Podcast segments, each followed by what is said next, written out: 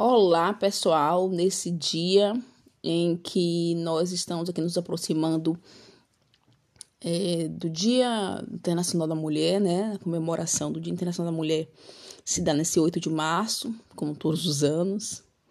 E como eu já tinha avisado pre previamente no meu Instagram, a intenção desse podcast de hoje não é falar sobre o Dia da Mulher pela perspectiva histórica ou sobre os dados alarmantes de feminicídio e de violência doméstica ou coisas do tipo. Eu respeito muito quem faz esse trabalho, mas realmente a minha perspectiva não é essa. Eu já tenho muitas demandas internas para dar e ter, ter que lidar com dados e informações destrutivas e negativas e pessimistas que que na minha vida e no meu caso como uma pessoa que emoções ruins afetam a minha doença crônica, eu prefiro evitar. É, então eu sempre tenho uma perspectiva um pouco mais positiva é, sobre sobre em geral sobre a mulher, sobre enfim, sobre qualquer assunto geral eu tento mesmo quando eu estou muito negativa, eu tento de alguma maneira pensar uma, a perspectiva positiva sobre aquele assunto específico, porque é, a gente precisa. Enfim, a gente não, não dá para viver só de, de negatividade, né? É, e eu tô falando muito negatividade aqui, que não, não é a questão. Inclusive, o 8 de março não é para falar sobre negatividade, o 8 de março é para celebrar as mulheres que, que morreram naquele trágico evento. E é, não vou lembrar agora onde é, não, onde foi exatamente. Mas, como eu falei, não é aqui não é para contar fato histórico sobre o 8 de março. O que eu queria falar era sobre celebrar as mulheres que passam pelas nossas vidas e a gente, às vezes, trata elas como se elas fossem ou descartáveis, ou não tão importantes assim, ou que elas não têm muita coisa a acrescentar nas nossas vidas. Como uma pessoa que sempre foi excluída dos grupinhos de outras meninas, populares ou não populares, é, eu aprendi a guardar muita mágoa de muitas pessoas que passaram pela minha vida. Mas os anos se passaram, as mágoas viraram dores crônicas e eu tive que aprender a rever os mesmos episódios do meu passado com um olhar mais maduro e perceber, nossa, não é que aquela menina da adolescência, mesmo tendo sido uma pentelha na minha vida, mesmo tendo atormentado a minha vida, mesmo tendo feito bullying comigo, não é que ela me deu uma grande lição? Não é que eu devo muita coisa a ela? Então, eu queria falar aqui um pouco sobre essa tal sororidade, mas por uma perspectiva que não seja você sair por aí acolhendo mulheres tóxicas porque mulheres são seres humanos. Assim como a luta do racismo básica é provar que negros são seres humanos, é, a luta a luta contra o racismo no caso, né? A luta contra o feminicídio, contra uma, um, a misoginia e o sexismo é provar que mulheres são seres humanos. A, a luta contra a homofobia, a mesma coisa. Então, assim, como, e é humanizar mesmo, porque a, a, quando, quando vem estruturas racistas em cima de mulheres negras, de homens negros, a ideia dele principal é tirar a nossa humanização. E se tirar a nossa humanização, a gente vira somente um bicho animalesco dentro de, de um estere, desse estereótipo construído construído para minar nossa autoestima e é, enfim é, acabar com qualquer possibilidade nossa de ascensão social dentro, dessa, dentro das estruturas que nós vivemos. Então, é, as mulheres não são santas.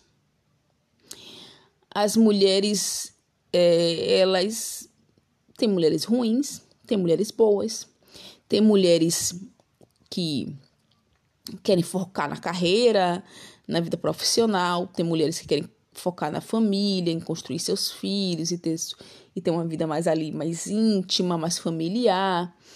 É, tem mulheres que amam ser amantes e não veio problema nenhum nisso, inclusive vejo, veio muita vantagem nisso. Tem mulheres que abominam a ideia de ser amantes e não conseguem compreender como é que outras mulheres se colocam nessa situação. Tem mulheres que têm um prazer tão absurdo pelo sexo que ela não se importa com quem ela faça sexo. Tem mulheres que só conseguem fazer sexo com pessoas, com homens ou outras mulheres, pela, pelos quais elas têm uma real afinidade. Uma real afinidade emocional, uma conexão emocional um pouco mais profunda. Então, é, esse podcast é para dizer que nós mulheres somos seres humanos. E como seres humanos, nós temos direito a errar, a falhar e a viver na, no nosso erro, na nossa falha, se a gente quiser, se essa, essa também foi a nossa escolha e ser punida por isso. Agora, para ser punida por isso, a gente precisa estar tá num pé de igualdade com, com os homens, coisa que de fato não existe. E aí por isso que vem toda um questionamento sobre algumas leis absurdas contra as mulheres. É, mas vamos lá. É, eu, eu, eu fiz aqui uma contextualização superficial sobre o que eu pretendo falar, mas como você já deve ter percebido, eu sempre falo das minhas experiências pessoais. Eu evito ir muito para experiências genéricas ou para falar de coisas assim muito é, politizadas, politizar muito e, e mais para discursos teóricos. Eu evito ficar muito na teoria e eu procuro sempre ir mais para a prática. Por que eu faço isso? Porque eu aprendi cada vez na minha vida que na minha, na minha percepção de mundo, eu sempre estou falando da minha percepção de mundo. E cada ser humano sempre vai falar da sua percepção de mundo. E a sua percepção de mundo sempre tem a ver com, com a forma como você foi criado, o lugar onde você nasceu, com, com, com, a sua família, se teve ou não teve família. É, e entre tantas coisas você teve não teve amigos.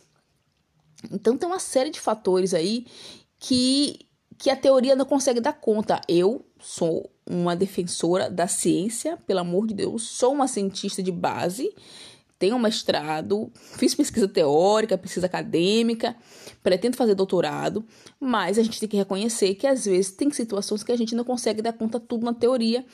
E eu prefiro, eu sou o tipo de pessoa que o, a vida ela vai me empurrando para eu sempre focar na prática, tipo, na minha experiência pessoal, e a partir do pessoal eu ir pro, pro geral. Tem perspectivas que partem do geral para o, para o individual, e eu parto do individual para o geral. Então vamos lá começar a falar de questões individuais minhas que eu vivi, que po podem ou não é, fazer vocês se sentirem. É, Olha, nossa, isso aconteceu comigo parecido. Ah, não, nada a ver, nunca ouvi falar uma história parecida. Então vai da percepção de cada um. É, eu vou contar, eu vou começar a contar essa história porque eu, eu quando eu vim fazer esse podcast, eu fiz um roteirozinho básico e eu tava muito empolgado com esse roteiro. E eu basicamente estou destruindo esse roteiro agora porque eu acabei de me dar conta de que vieram outras histórias, outras situações para mim que eu acho mais interessante do que as situações que eu tinha elencado para falar é, primeiramente. Então vamos lá.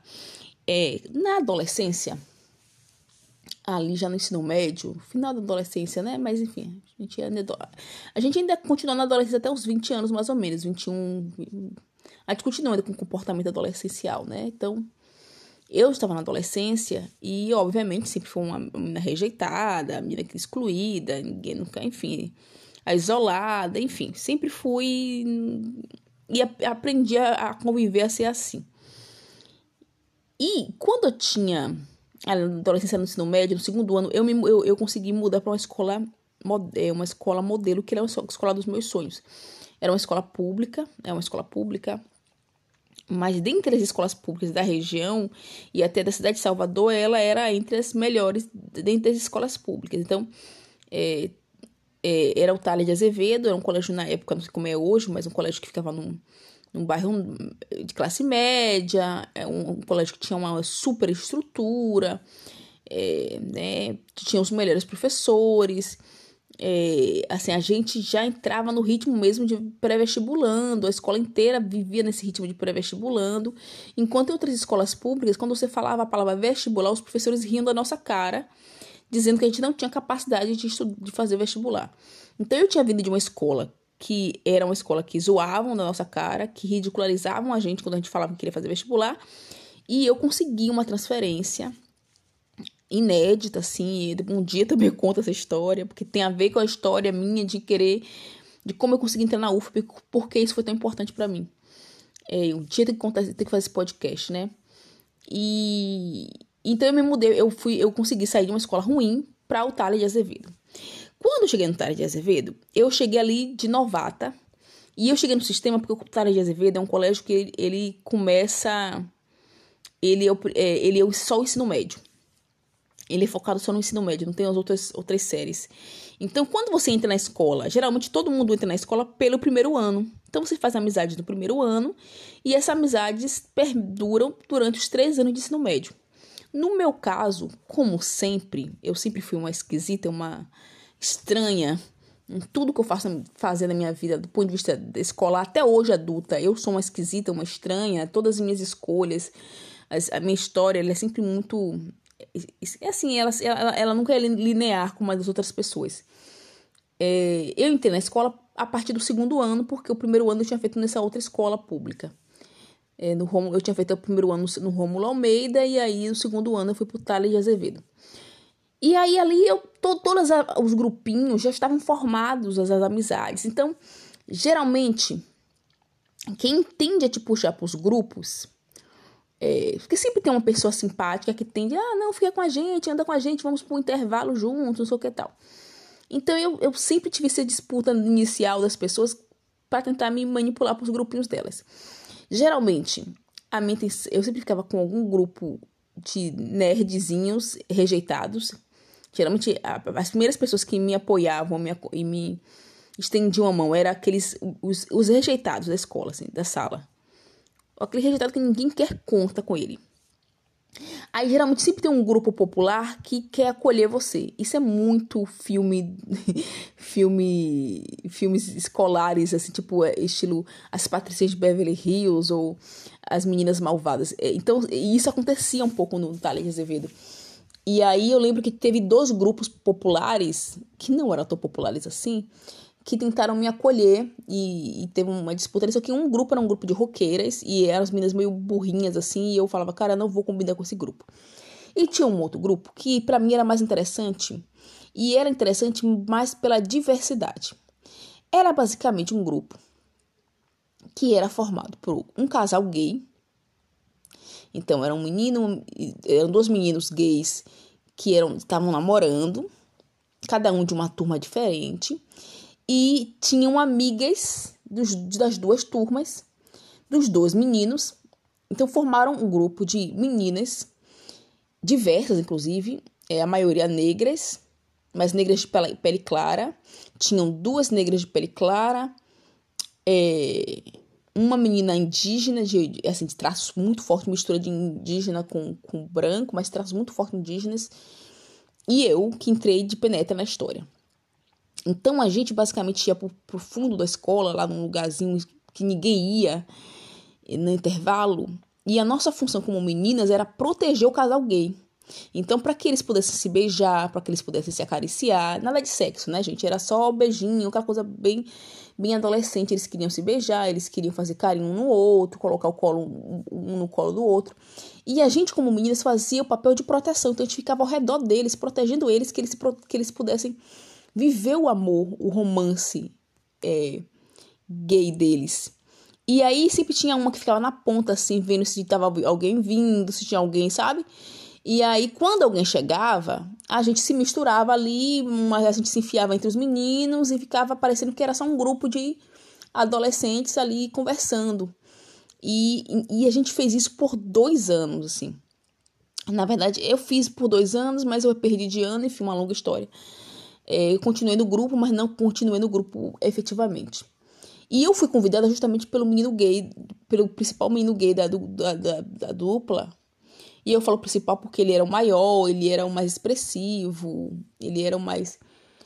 E era muito assim, e foi um período para mim muito mágico, porque ali eu aprendi muita coisa. Eu sempre quis ter um amigo gay, porque isso é um estereótipo que a gente tem sobre os homens gays. Ah, vamos ter um amigo gay, eles são engraçados. O quê. Eu sempre quis ter um amigo gay, mas não era nesse sentido pejorativo que, que nós temos na sociedade. Era no sentido de entender mesmo. Eu queria entender a vivência de uma pessoa gay para, inclusive, poder defendê-la. Ah, porque eu tinha os argumentos, eu sempre defendi os gays desde a época da igreja, mas eu não sabia exatamente, assim, os argumentos da sociedade rasos, superficiais, sempre venciam, porque eu não conhecia de fato a intimidade de pessoas gays para entender as suas necessidades, as suas. Enfim. E não é sobre pessoas gays, esse podcast é sobre o 8 de março. Mas por que eu estou falando isso? Porque você vê a força como as mulheres têm, as mulheres têm uma força incrível. Éramos, é, ao total, quatro meninas é, que fazia ali um círculo de proteção de uma outra minoria que, que se fosse é, se eles fossem identificados como um casal dentro da escola, ninguém, gente, é incrível, a gente conseguiu passar acho que por três anos. Eles, no caso, ficaram, terminaram o ensino médio antes de mim, porque eu perdi de ano. Mas eles conseguiram manter o segredo do relacionamento deles, depois se separaram, cada um foi pro seu canto tal. Mas durante a escola a gente conseguiu fazer aquele círculo porque a gente entendia. E era uma época que essa discussão não existia, não existia discussão nenhuma sobre. Não era como os dias de hoje. Não existia internet, não existia nada. A gente só ia para nossa intuição. A nossa intuição dizia: é errado você julgar duas pessoas que se amam. E se essas duas pessoas querem estar juntas, a nossa obrigação é apoiar. E a gente fazia um círculo e eu achava aquilo tão lindo, eu ficava tão assim, eu, eu me sentia tão orgulhosa de, de de ser parte daquilo, sabe? É, de ser parte. E aí tinha umas brincadeiras internas, tinha a, a, a, a, Vou dar o nome dela, Samara. Eu, adoro, eu amo a Samara até hoje. Não, não tenho. Não sei o sobrenome dela, não sei como encontrá-la, não faço a menor ideia como encontrá-la. Mas ela era uma pessoa que era uma personagem incrível né, que passou pela minha vida, porque ela era uma menina de, é, de traços indígenas. E ela era completa, completamente apaixonada por um dos caras desse, dessa dupla desse casal gay. Que era, inclusive, o nosso amigo mesmo, que foi o que me convidou pra participar do grupo, e um deles. E. E a Samara era apaixonada, ela tentou beijar ele à força. Mesmo ela tendo essas loucuras assim, ela era muito apaixonada por ele. Ela, ela protegia ele, né? Protegia ele, ajudava a gente no nosso círculozinho ali de amizade. Só que dentro essas. Ao mesmo tempo que era muito bonito o que a gente fazia, e e aqui não sei se, parece uma mulher hétero falando, olha como eu sou boazinha e eu ajudei um casal gay na minha adolescência. Não, não, não é nesse sentido que eu quero fazer parecer. Mas ficou parecendo assim, eu peço desculpa já, já peço perdão. Mas eu, eu, tô falando, eu tô falando de uma época que não existia nada, gente, que não existia discussão, que a discussão era a discussão da igreja. Que a discussão é, ah, o homem foi feito para é, Deus criou Adão e Eva, não Adão e Ivo. Sabe essas idiotices que as pessoas falam? Então, tinha essas coisas assim que a gente não, a gente não tinha informação, a gente não tinha conhecimento, a gente era muito na intuição, tipo, você seguia a sua intuição, sabe? Enfim. E o que me chateou, eu tenho outras histórias de amigos gays que eu fiz maluquices pra, pra protegê-los e de uma sociedade mais mais homofóbica, e, enfim, tenho muito orgulho disso. Mas como é o 8 sobre o 8 de março, eu vou prosseguir aqui no desfecho dessa história. É, dentre nós quatro ali, as meninas que protegiam, que faziam cordão de isolamento para proteger nossos, nossos amigos, um, é, um era meu amigo, o outro não era tanto, tanto meu amigo assim, não. Tinha uma menina é, eu não lembro o nome dela, graças a Deus, porque eu acho que ela, ela, ela me traumatizou tanto. Porque parecia que a gente era amigas. A, a, a, nossa função ali era isso, a nossa função era fazer o corredor de isolamento e a gente ficava ali trocando resenha, falando das aulas, dos professores, aquela coisa clássica de adolescente. Mas é, a nossa função principal era fazer o isolamento. Então a gente, independente, a gente não se batia uma com as outras, porque eu e a Samara e o Alan éramos da mesma turma o Alan, o Alan e a Samara eram super doces, am amorosos, pessoas assim incríveis, muitas assim, pessoas do bem mesmo, e foram eles que me convidaram para participar desse grupinho.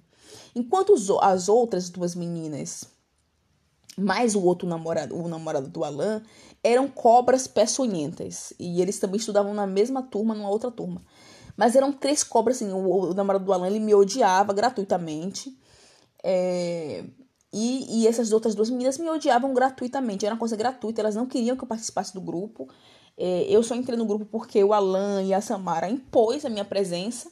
E o Alan e a Samara impôs a minha presença porque eles gostavam de mim, porque eles queriam ser esses. esses é, se inspiravam nessas historinhas dos grupos populares que, que pegam alguma alma perdida e tenta ajudar ela. Eu era considerada a mais feia do grupo. Porque as outras meninas negras, elas, elas eram negras de pele clara, elas tinham uma autoestima elevada, elas tinha uma delas que tinha um cabelo meio crespo, assumido, não era black power, era, era mais pra cacheado. Hoje o cabelo dela é claramente crespo, mas ela assumiu o cabelo como se fosse um cacheado na época.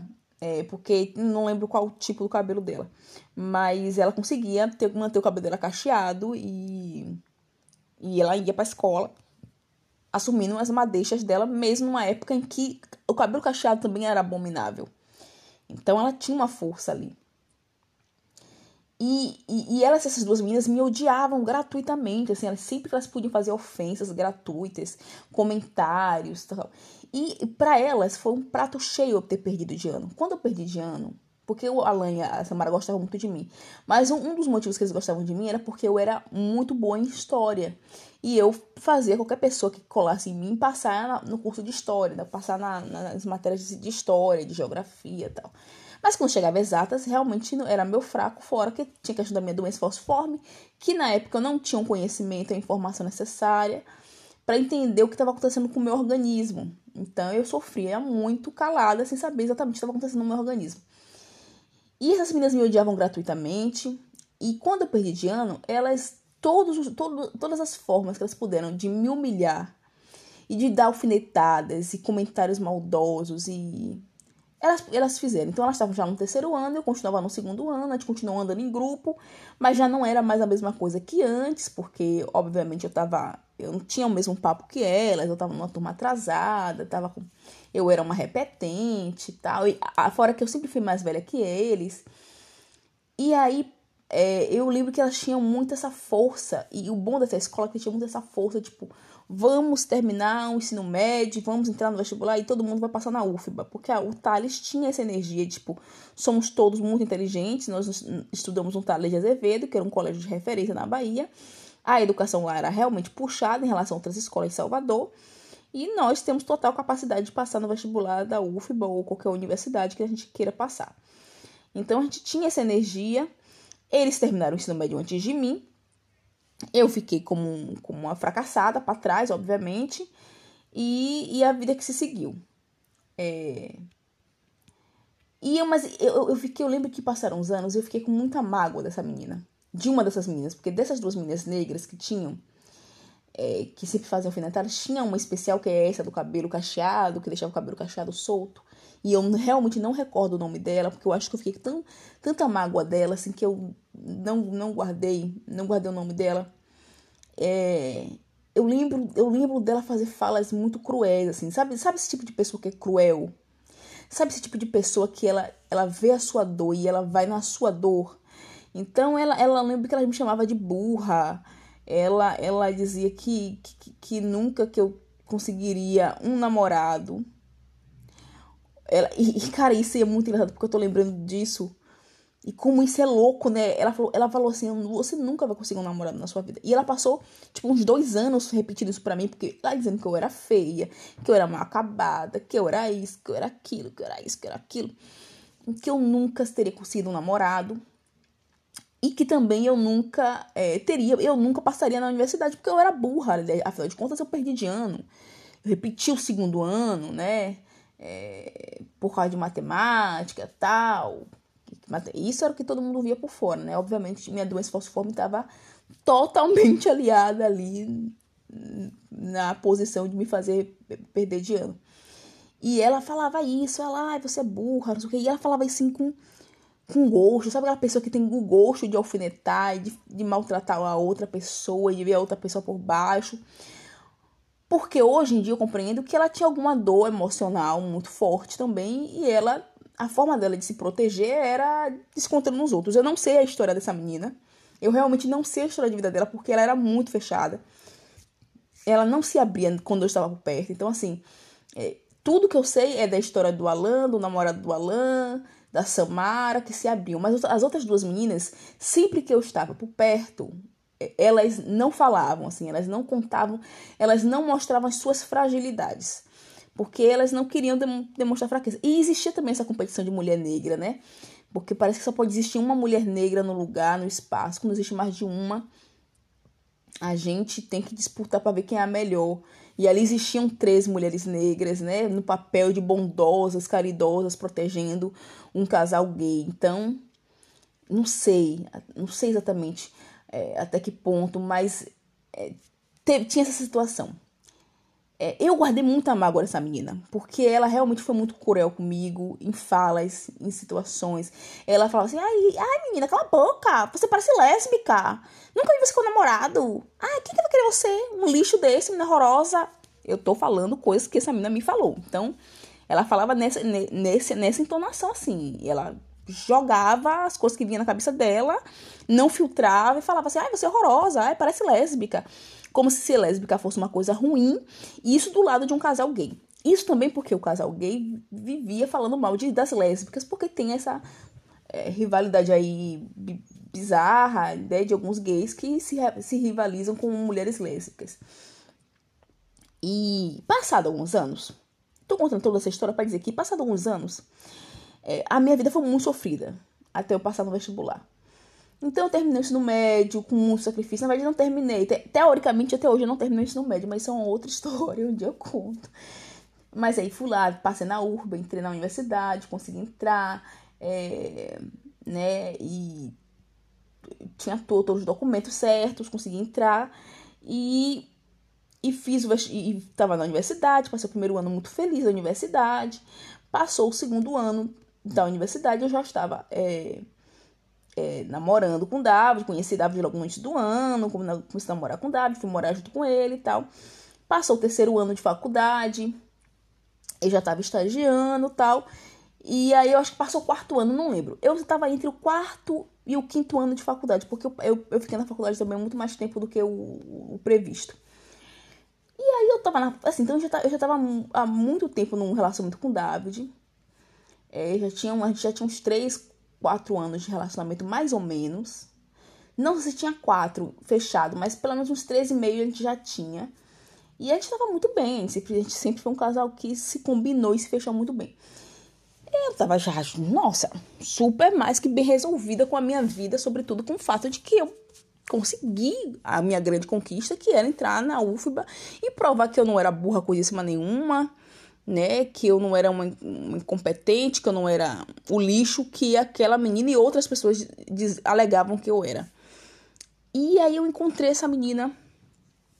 É, um belo dia está eu indo no mercado que eu nunca ia, o G Barbosa, era um mercado que não tinha nada a ver assim com minha com a minha vida, assim, não era perto de minha casa, não, era um mercado totalmente aleatório no centro de Salvador, um grande era uma grande essas grandes redes de supermercados, sabe?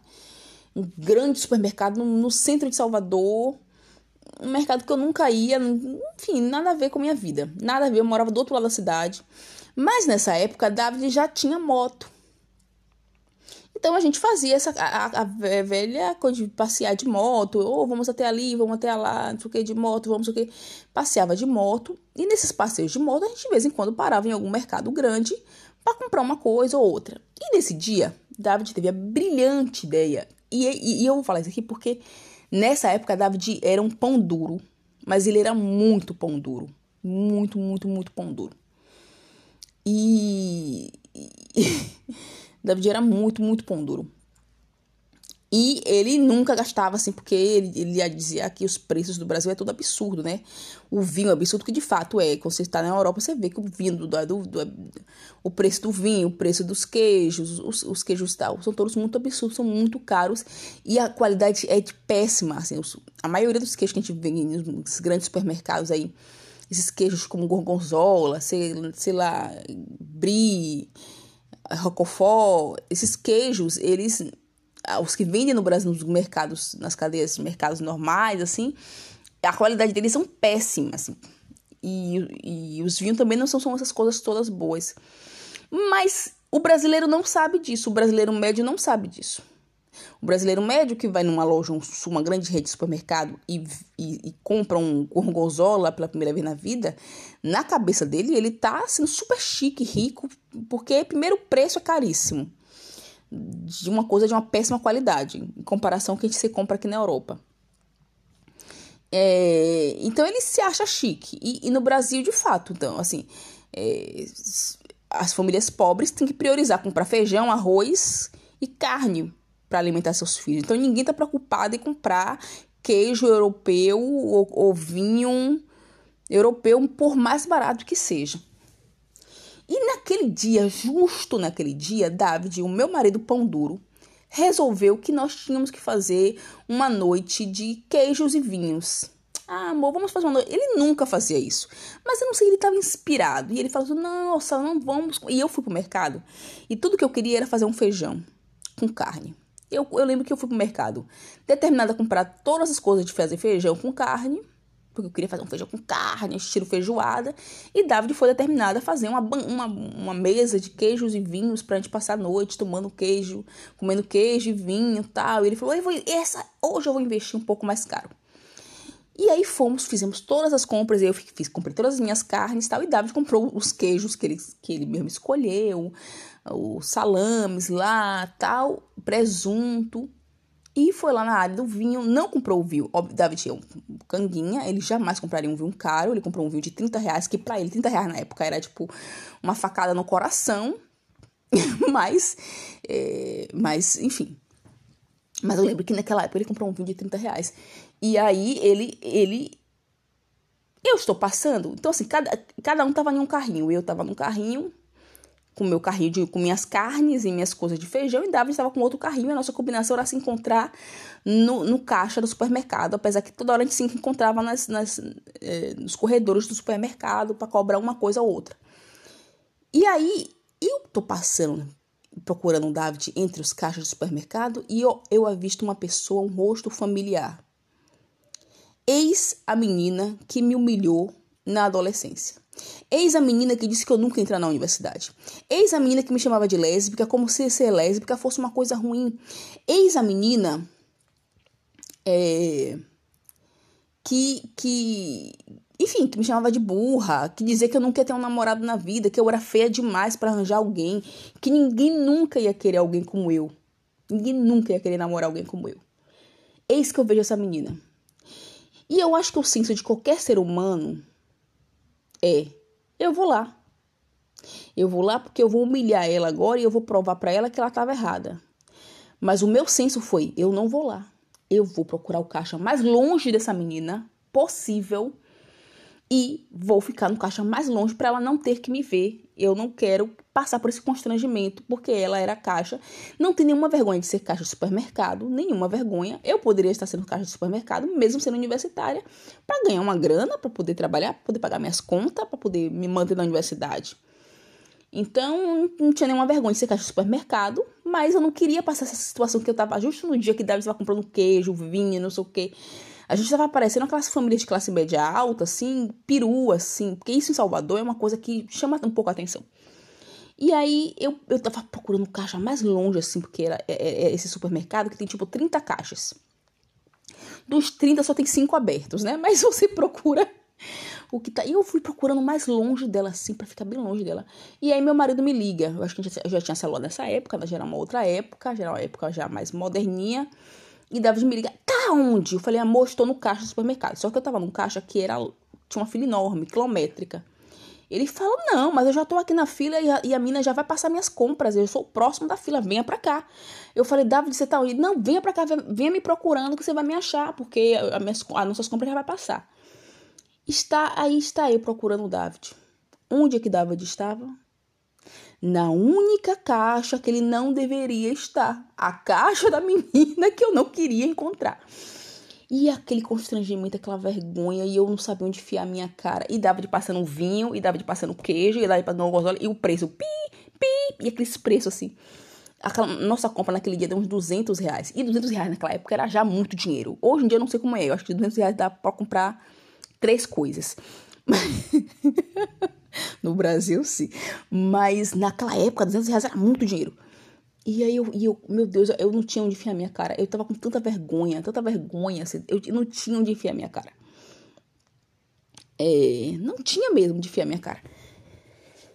E aí não tinha como a gente ignorar que a gente se conhecia. Não tinha como ela ignorar que me conhecia e que ela me reconheceu e, e vice-versa. Então, teve um dado momento que a gente olhou uma pra cara da outra e, ai, tudo bom? Como que você tá? Que bom, quanto tempo, não sei o quê. E isso dava de super estressado, Davi não tava nem aí, Davi olhou até estranho, assim, por que vocês estão conversando? Você conhece ela, mas ele não tava nem aí, ele queria, e David assim, às vezes ele é grosso, e, e ele, enfim, e ele tava querendo passar as compras dele logo, e não sei o quê. E, e ela conversando comigo, ai, como você tá? E aí um constrangimento geral. E aí ela virou pra mim assim, tá fazendo o que da vida, assim? E ela que perguntou. Eu falei, não, ah, eu passei na UFBA, tô fazendo na UFBA, não sei o que, tô... Tá, não sei o que, tá. E David, amor! David me gritando, amor, vem, me ajuda aqui, pelo amor de Deus, voltar as compras, isso o quê? E aí eu lá, boto nas compras e com vergonha, constrangida, aquele, aquele, aquele climão. E aí ela falou assim: ah, eu não consegui passar na UFBA, não. Mas eu vou fazer vestibular de novo esse ano. Todo ano eu faço, eu vou fazer. E, e, e mas eu vou começar uma faculdade particular, não sei aonde. E é uma faculdade particular bem dessas que na Bahia a gente não se importa muito. É, e eu fiquei, ah, tá legal. E aí eu fiquei assim, nossa, como a vida dá voltas, né? É, como a vida, como a vida dá voltas, porque a, a, aquela pessoa que foi tão agressiva, tão cruel comigo, justo ela, foi a pessoa que teve que me ver numa situação que foi o único dia da minha vida que eu comprei queijo, vinho e gorgonzola na minha vida, que minha compra deu 200 reais. Minha compra nunca dava 200 reais. Mas no único dia que minha, minha compra deu 200 reais e eu comprei produtos supostamente de qualidade, é, foi o dia que, que, que, teve um reencontro, porque aqui se faz, aqui se paga, eu acredito muito nele, nele da vida. Mas Aí você fala, Manu, por que você tá contando uma história de rivalidade feminina no Dia das Mulheres? Eu não tô contando uma história de rivalidade feminina. O que eu tô querendo dizer é que por muitos anos eu nutri uma raiva daquela menina, mas depois e, e eu me colo, comecei a me colocar no lugar dela. Eu falei, gente, se eu estava sofrendo o que eu estava sofrendo na minha intimidade, e eu não conseguia dizer, eu não conseguia falar em voz alta, eu não conseguia explicar o que eu sentia. Eu só sabia que tinha alguma coisa errada comigo, que eu não era normal, que eu não conseguia ter a mesma energia que as outras pessoas, que eu não conseguia ter as mesmas coisas das outras pessoas. Se eu sentia essas coisas e eu tinha dificuldade de de me impor ou de ou de me mostrar ou de gritar ao mundo a minha dor, imagine ela então, assim, a gente, às vezes a gente olha para as pessoas e a gente não tem noção das dores que essas pessoas têm, das mágoas, da... e claro, cada um resolve reagir de uma forma. Tem gente que reage com agressividade, com violência, com desdém, com desrespeito com a outra pessoa. Tem outras pessoas que, que agem e falam assim: olha, cada um na sua e segue seu caminho. É, eu não quero dizer que eu sou superior a ela. O que eu queria dizer é que aquela mina foi muito importante na minha vida ela, é, ela foi essencial. Se eu tenho que agradecer alguém na minha vida, eu não vou agradecer as pessoas que foram boazinhas comigo. Porque as pessoas que foram boazinhas comigo, elas foram importantes, óbvio, mas elas me deixaram moles. Mas as pessoas que foram cruéis comigo, as mulheres que foram cruéis comigo, elas são essenciais, elas foram essenciais na minha vida para minha formação, porque é, porque elas me deram resiliência. E mesmo aquela menina sendo cruel comigo ali na, nos intervalos da vida, nos comentários, né, nas coisas, nos cochichos de bastidores, é, existia uma nobreza dela e partiu dela, e assim, ou seja, eu cheguei no grupo já tarde. Quando eu cheguei no grupo, esse, esse esqueminha de proteger o casal gay já existia e não partiu de mim. Não sei se partiu dela, não sei de quem partiu, não sei se nasceu naturalmente, mas existia uma nobreza e uma noção de que as pessoas têm direitos e que esses direitos precisam ser é, respaldados. E se a, a, sociedade não está respeitando esses direitos, a gente vai fazer valer esses direitos, ou então a gente vai fazer, nem que seja que por 20 minutos aqueles dois jovens tenham o direito de se amar e viver um romance juvenil como qualquer outro adolescente hétero pode viver e vive na vida. Então existe uma nobreza.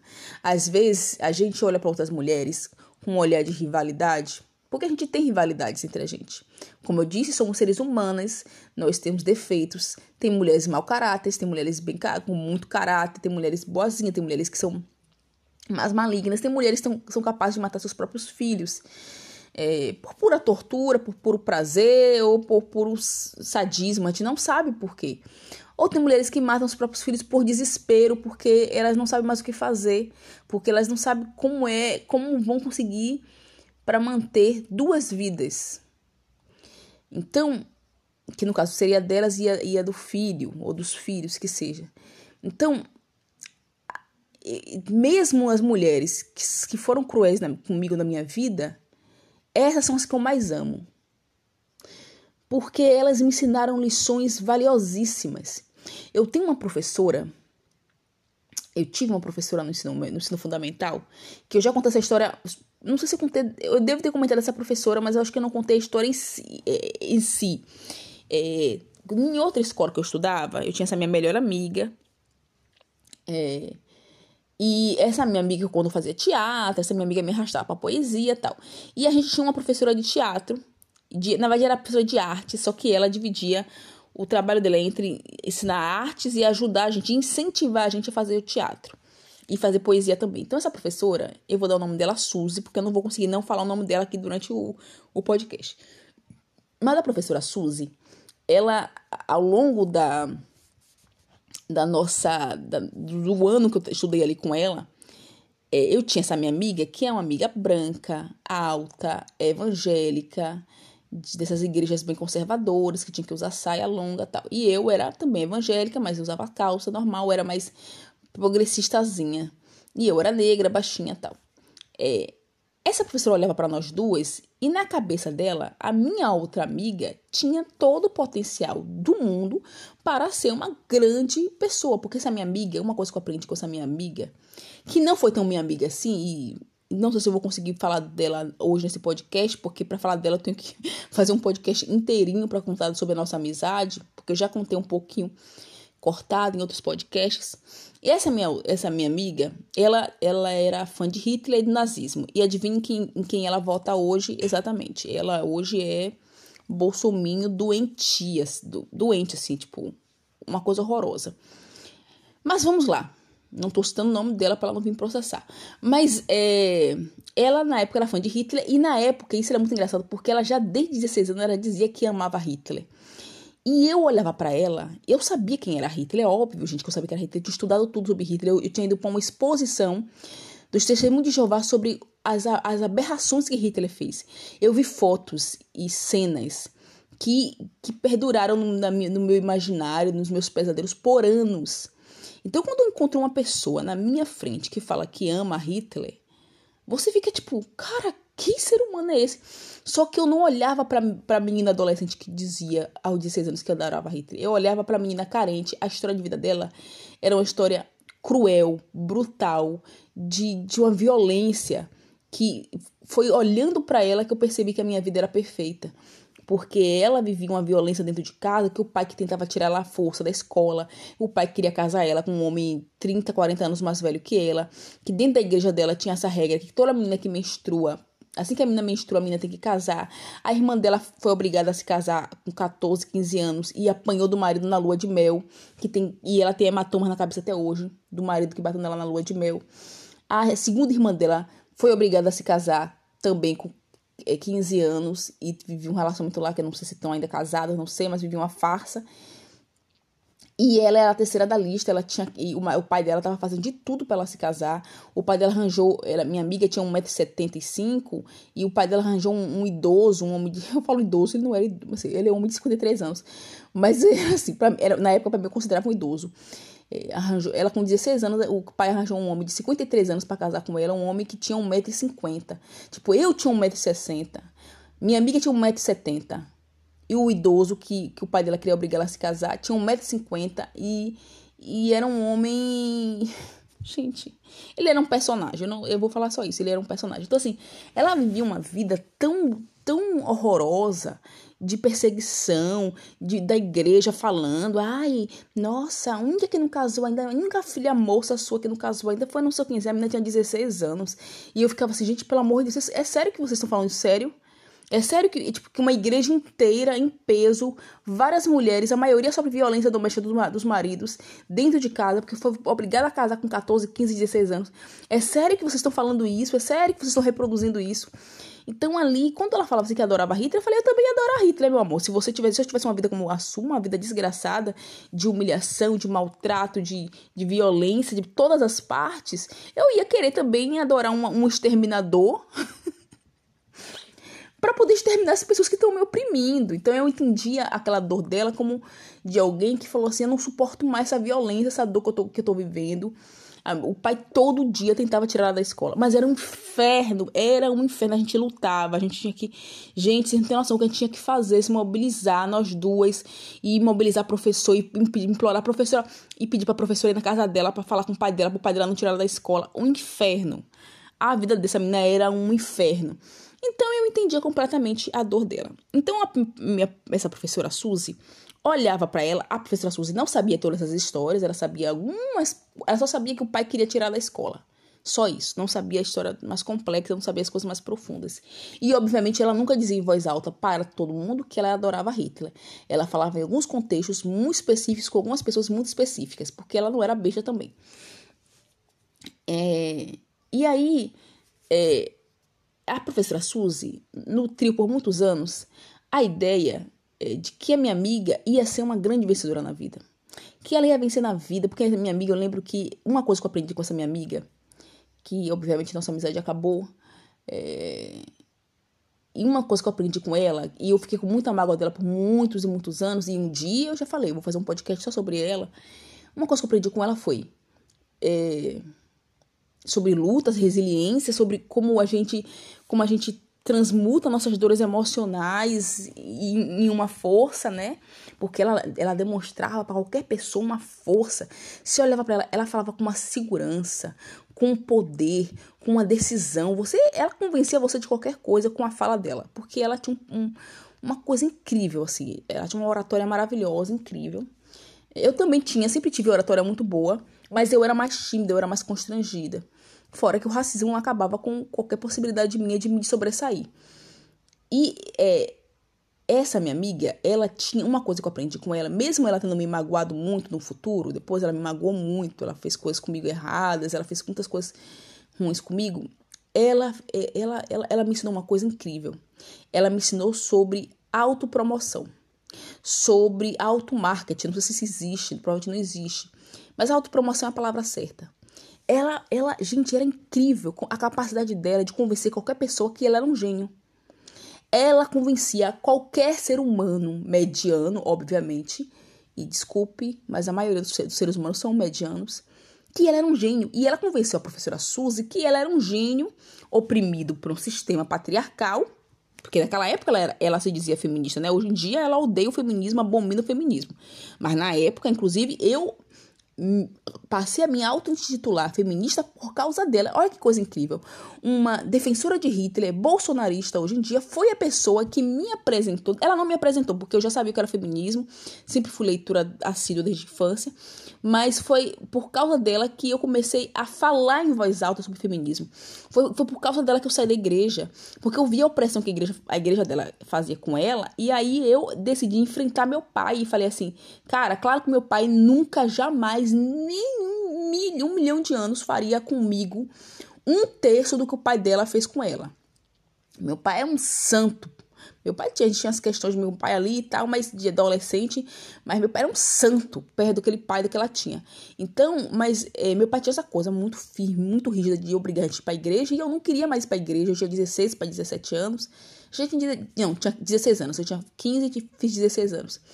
E ali, aos 16 anos, a, aquela minha amiga, olhar para ela, ver a força que ela tinha para enfrentar, ela porque ela enfrentava o pai, ela enfrentava o sistema, ela enfrentava a sociedade, ela enfrentava, ela se autodominava feminista, ela se autoconvencia que ela era um gênio e que ela ia fazer coisas grandiosas. Ela, ela se autoconvencia que ela que ela ia ser médica ou que ela ia ser uma grande advogada. Ela não sabia ainda, a gente estava em dúvida, né? E que ela ia encontrar a cura do câncer, que ia encontrar a cura da AIDS. A gente combinou que nós duas juntas iríamos fazer medicina e iríamos encontrar a cura da, da, da, do câncer e da AIDS. Então, é muita coisa assim, ela me inspirou muito. Ela, cara, eu tenho uma, uma gratidão por ela, é incrível, porque ela foi um ser humano surreal na minha vida. Apesar de ela ter depois virado uma escrota total, ela foi fundamental. Ela foi fundamental para me ensinar valores, para me dar força. E essa, e eu voltando à professora Suzy para fechar aqui, essa parte da professora Suzy, a professora, ela ela autoconvence, ela ela essa minha amiga tinha essa capacidade maravilhosa, uma oratória incrível de convencer qualquer pessoa que ela era um gênio, que ela ia passar na. Ela falava, ah, eu vou passar na UFB, eu vou passar não sei aonde, eu vou fazer não sei aonde, isso que. É, cara, ela, cara, ela tinha, ela tinha uma oratória, se ela conhecia qualquer ser humano. Só que ela tinha uma grande diferença de história de vida, porque mesmo ela tendo essa perseguição do pai, tudo, ela não teve, ela não teve uma vida de resiliência na escola como eu tive. E um outro dia eu prometo comentar sobre isso. Mas eu tive uma, uma vida de uma vida em que eu tive que aprender a ser resiliente na escola. Então, eu perdia de ano, eu tomava porrada, eu era humilhada, eu era vista como a repetente, mas eu não desistia da escola. Eu não desistia da escola. A minha amiga, ela não era necessariamente a repetente, ela só foi uma menina que foi colocada tarde na escola. E ela já foi colocada já assim. Então, assim, eu vou dar um exemplo. Eu fiz tudo normal. Eu fiz, imagine, eu fiz maternal. Nem lembro mais, maternal, é, começa, é, lá, um, dois, jardim um, jardim dois, alfabetização, primeira série, segunda série, terceira série, quarta série, quinta série, sexta série, sétima. Aí a sexta série repeti três vezes, porque sexta série, sexta série, sexta série. Aí fiz sétima e oitava. Quando eu fiz sétima e oitava foi quando conheci essa minha amiga. Só que essa minha amiga, ela não fez o que eu fiz. Tipo, a minha história de vida me ensinou a ter resiliência, esperar o tempo da escola, respeitar o tempo da escola. Entender que a educação, conhecimento, educação não, conhecimento, ele não vem, ele não é da noite pro dia. Ele de, demora tempo, demanda tempo. E essa minha amiga não, ela fez primeira e segunda, primeira série, segunda série em um único ano, terceira e quarta em um único ano, quinta e sexta num único ano, sétima e oitava num único ano, que foi quando eu conheci ela. E a única vez que ela fez a escola certinha, o ensino regular, como é que chama? Oh, daqui a pouco ele tá, tá, tá, Vou parar aqui agora. Ai, gente, um momento. Voltamos, voltamos. É só um, uma pausa. Mas vocês nem perceberam. Então, é isso. É, essa minha amiga, ela ela tinha esse poder incrível de autoconvencimento, de, de convencer as pessoas que ela era um gênio. E era engraçado, porque ela, ela era tão boa nisso, e ela era tão manipuladora assim na época, que. que mas a maioria das, dos trabalhos quem fazia era eu, sobretudo os trabalhos de redação. Ela era muito boa, ela escrevia muito bem, ela, ela era uma leitura, leitora assídua, ela lia muito, mas ela não tinha a base que eu tinha a base escolar que eu tinha. Eu tinha uma base mais sólida que a dela. Infelizmente, isso conta no, no, no enfim, na nossa vida. E, e essa minha amiga, é, na época, ela é isso, né? Ela, ela falava, ah, eu vou ser isso, eu sou aquilo, eu sou aquilo. E aí, mas quem escrevia todas as redações, os trabalhos, porque como a gente fazia fluxo, né? Que era, o fluxo é, é enfim, dois anos e um, é quando você faz dois anos em um. Então, em vez de você ter dez matérias, a gente tinha só cinco matérias obrigatórias. E eram praticamente os mesmos professores, os professores passavam muito a mão na nossa cabeça, mas foi o melhor ano da minha vida. E, e, cara, foi o ano assim, eu sou um ser humano que eu sou hoje por causa desse, desse, daquele, daquele ano especial, porque foi o ano que eu mais tive essa cultura, que eu mais tive essa arte, a lazer, enfim, então foi um ano incrível, maravilhoso na minha vida. Mas essa minha amiga, nessa época, eu que fazia as redações nossas, nossos trabalhos em dupla. Eu que fazia os trabalhos todos escritos. E depois, quem recebeu o elogio era ela. Porque os professores achavam que eu colava nela para ganhar nota alta.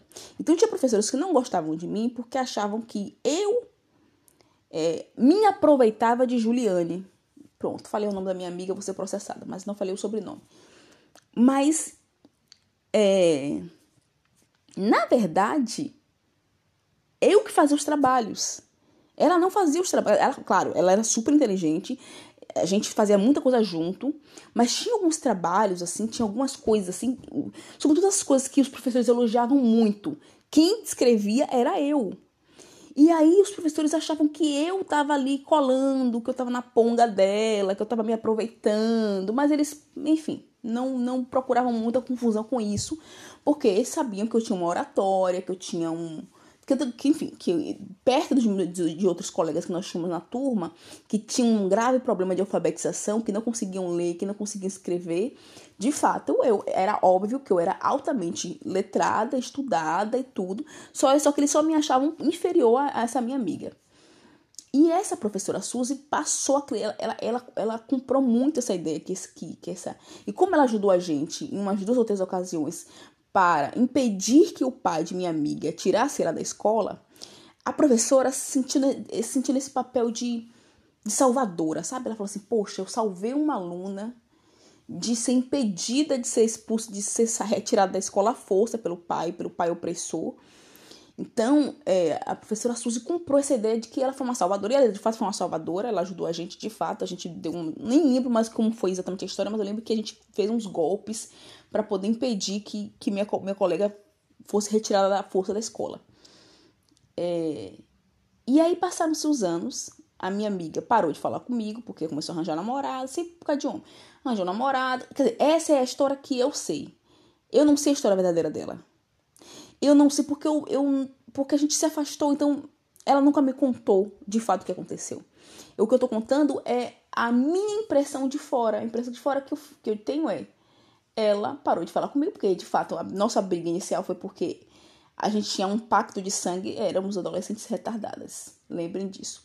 A gente tinha um pacto de sangue em que a gente nunca ia namorar sem a, sem a, é, sem a aprovação uma da outra e que a gente ia namorar ao mesmo tempo juntas, arranjar namorado juntas e que a gente perderia a virgindade na mesma época. Não no mesmo dia, na mesma cama, mas na mesma época. A gente tinha esse pacto, mas a gente era muito nova né? Tinha uma cabeça muito avoada para essas coisas. Fantasiava muito essas coisas. E aí, logo passou alguns anos, eu, eu, eu insisti para entrar no, no Tale de Azevedo, que é essa escola que eu queria muito estudar, uma escola de ponta, porque eu realmente queria entrar no vestibular. E a minha amiga ficou super feliz em entrar numa escola comum que não tinha essa, esse mérito todo de colocar alunos na universidade. E a dali a gente já teve nossa primeira separação, porque cada uma foi para uma escola diferente. Logo em seguida eu perdi de ano, né? Repeti o segundo ano novamente. E, e ela passou de ano por terceiro ano, então ali ela comprovou na cabeça dela que ela era mais inteligente que eu. Essa é a minha visão da história. É óbvio que se, se eu ouvir a história da versão dela, meu Deus, eu devo ser uma super opressora. Eu não sei exatamente o que, que eu fiz mas eu lembro que essa é a história e ela começou a se afastar de mim porque ela começou a fazer novos amigos, tal. A gente ainda se encontrava no bairro. E num dado dia ela me apresentou um namorado que eu desaprovei, porque o cara era uns 20 anos mais velho que a gente. O cara era um pedófilo, basicamente. Enfim, gente, eu não vou dar mais detalhes não, mas ele é um pedófilo. Um cara escroto pedófilo, mau caráter e se via claramente, me fazia, deu em cima de mim, me assediou longe dela. Foi uma coisa horrorosa, tratava ela como, como, como se ela fosse. Assim, foi a primeira vez que eu vi que ela estava realmente apaixonada e ela estava frágil, porque ela fazia absolutamente qualquer coisa que ele mandava.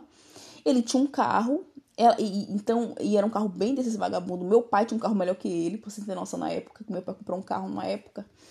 E o carro do meu pai era melhor que o dele.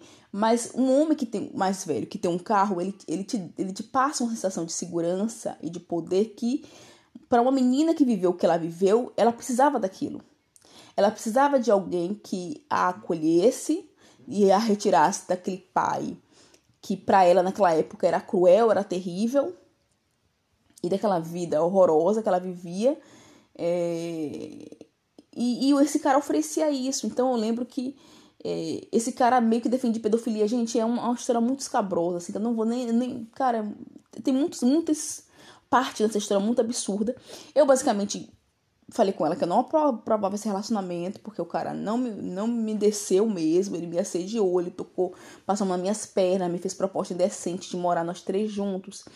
E aí é, é, é eu contei para ela, ele foi, pegou um livro de um psiquiatra, não sei da onde, ele tirou xerox, mostrou uma xerox para ela de um suposto livro. E na cabeça dela é, se tá escrito num livro, é verdade. E eu falei, cara, mas existe idiotas que escrevem livros também, assim como existem gênios que escrevem livros. Existe gente mau caráter e gente, enfim, existe qualquer pessoa pode escrever um livro. Mas na cabeça dela, ela tinha uma, uma obsessão tão forte com os livros que ela achava que qualquer pessoa, qualquer livro que você escrevesse, qualquer pessoa, qualquer, qualquer coisa que estivesse escrito num livro era uma verdade absoluta.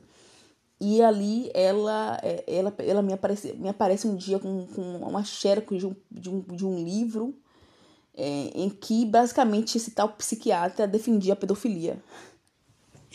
E era uma coisa assim, defendia a pedofilia defendia que as mulheres que são abusadas, elas precisam de um homem forte que pegue ela de jeito e faça e aconteça com elas para que elas possam superar o assédio ou abuso sexual com outro assédio ou outro abuso sexual. Então, basicamente, o trecho era esse. Naquele momento, eu entendi que ela não era esse gênio, que ela se, que tudo era uma autopromoção muito bem elaborada por ela, mas que na primeira oportunidade aquela autopromoção dela ficou falha, ficou frágil é, ela parou de falar comigo da noite pro dia e depois me mandou um recado pra minha irmã, que tá, deve estar tá ouvindo esse podcast agora, falando que eu era muito infantil. e a gente, e eu fiquei com muita raiva dela, com muita mágoa dela por muitos anos, muita mágoa mesmo, muita mágoa. O mundo deu voltas, capotou. Como eu disse, eu entrei na universidade, construí minha vida. Ela não, ela teve outro destino, não interessa o destino dela, ela teve outro destino, não foi esse. É, que também é digno, que também é justo, que, que cada um sabe da sua vida. Mas eu lembro que muitos anos depois, eu já estava na faculdade com o David, é, passeando pelo é, meio bêbada, passeando no centro da cidade, é, depois de, um show com todos os universitários, assim, era um grupo de universitários e a gente tinha saído de alguma festinha ali no centro da cidade. E eu encontro minha professora na rua. E eu tava meio bêbada, eu não tava bêbada, mas eu tava meio altinha. Mas eu tava tão feliz, eu tava tão feliz. Eu tava tão feliz. Eu fui lá e abracei aquela professora, porque eu falei, cara, você foi fundamental na minha vida. Você foi foi incrível, assim. Eu abracei ela, falei, obrigada por ter me, me, me, mostrado o caminho do teatro, mesmo não tendo virado atriz. Obrigada por ter me mostrado o caminho da poesia, da literatura, por ter me incentivado a fazer faculdade, não sei o que, tá. E eu fiquei abraçando ela, não sei o que, tal, toda emocionada. E eu lembro que ela, ela me olhava assim com uma cara assim, tipo, feliz, ela tava feliz por mim, mas ao mesmo tempo eu tava tipo, nossa, sério, o quê? E aí eu, eu lembro que ela, aí ela virou para mim, falou, ela, aí ela fez uma pergunta para mim que eu não acreditei. Eu falei, não, ela não fez essa pergunta para mim. Ela não fez. Ela falou, ela falou, cara, se você, que era você, passou na UFBA, então a sua amiga, ela falou o nome da minha amiga, que eu não vou repetir de novo, deve estar tá fazendo medicina. Aí eu falei, não, ela não tá fazendo medicina. Aí ela, não?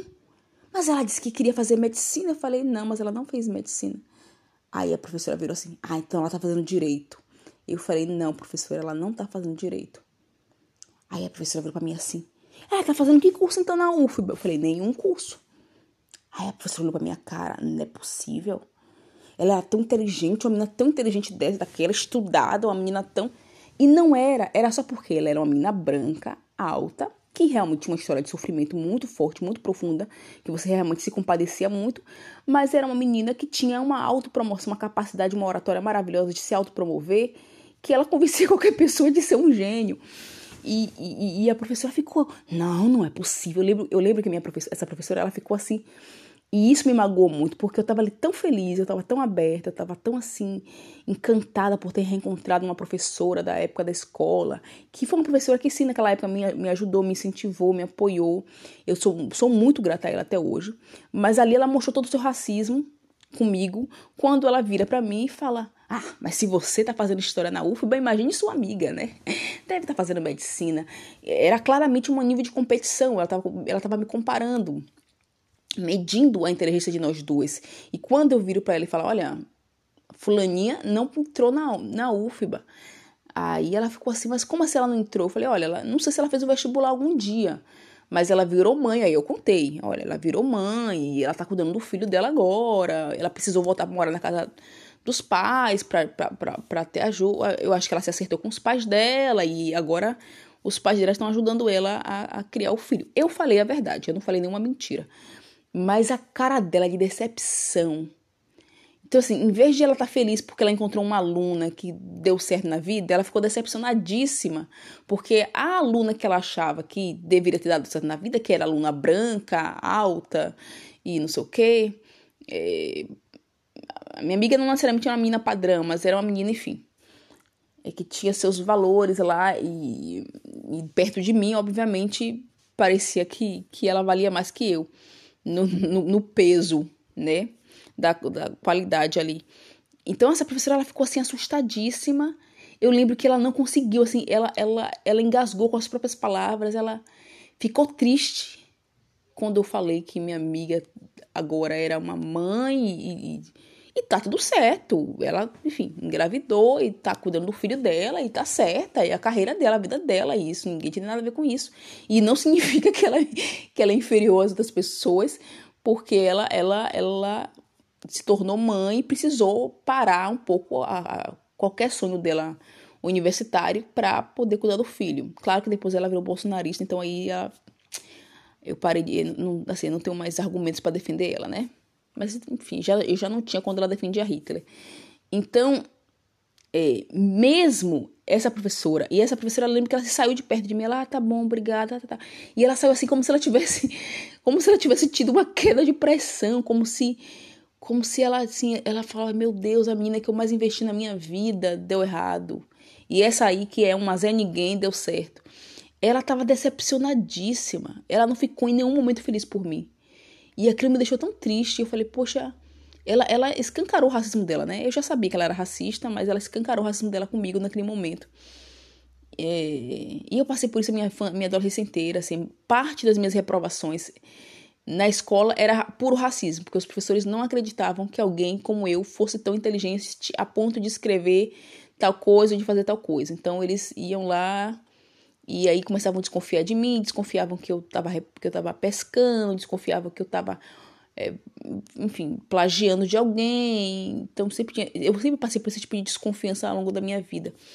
Mas mesmo essa minha amiga não tendo sido assim, a nossa amizade tendo sido desfeita, do jeito que fosse desfeita, eu passei esses dias e foi um dos motivos de cura é, meio, meio assim que meus, minhas dores passaram assim até no dia porque eu comecei a pensar eu falei não, não interessa os caminhos que ela tomou não interessa é, não interessa nada assim o que interessa é que, é que, esse, que esse ser humano foi incrível para mim é uma mulher que mesmo que hoje ela seja antifeminista na teoria na fala ela é extremamente feminista na raiz. Ela enfrentou o pai dela, ela, ela, as irmãs dela foram obrigadas a se casar com 14, 15 anos. Ela não se casou aos 14, 15 anos, você entende? Ela foi teve, teve filhos já com 20, 20, 25 anos, que ela foi engravidar, já tinha, já tinha, é, já tinha trabalhado, morado fora, vivido a vida dela.